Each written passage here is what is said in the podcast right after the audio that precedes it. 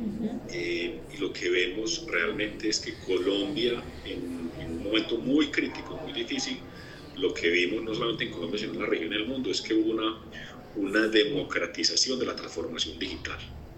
Bueno, ¿eso qué quiere decir? Es que pasamos de 1.8, 1.1 millones de usuarios en el 19 a 5 millones de usuarios, 4.85, terminando el 2020 y terminamos el 2021 con 10 millones de usuarios. Entonces, realmente lo que pasa es que se aceleró dramáticamente la adopción, cambia el perfil de nuestro consumidor, cambia obviamente la forma como las personas estaban eh, relacionándose con, con, el efectivo. Tal vez ese es nuestro mayor competidor hoy, el efectivo.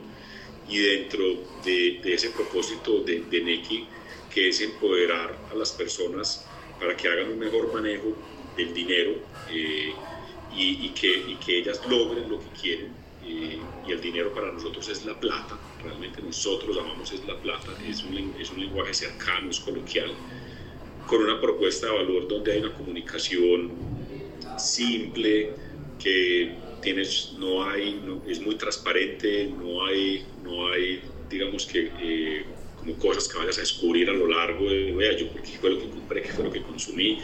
Eh, hay mucha transparencia, muy importante la seguridad.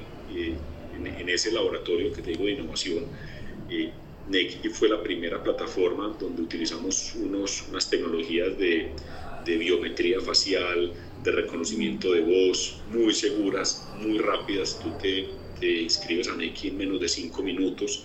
Eh, genera mucha confianza, hay mucha innovación en Neki y sobre todo nace de la cotidianidad.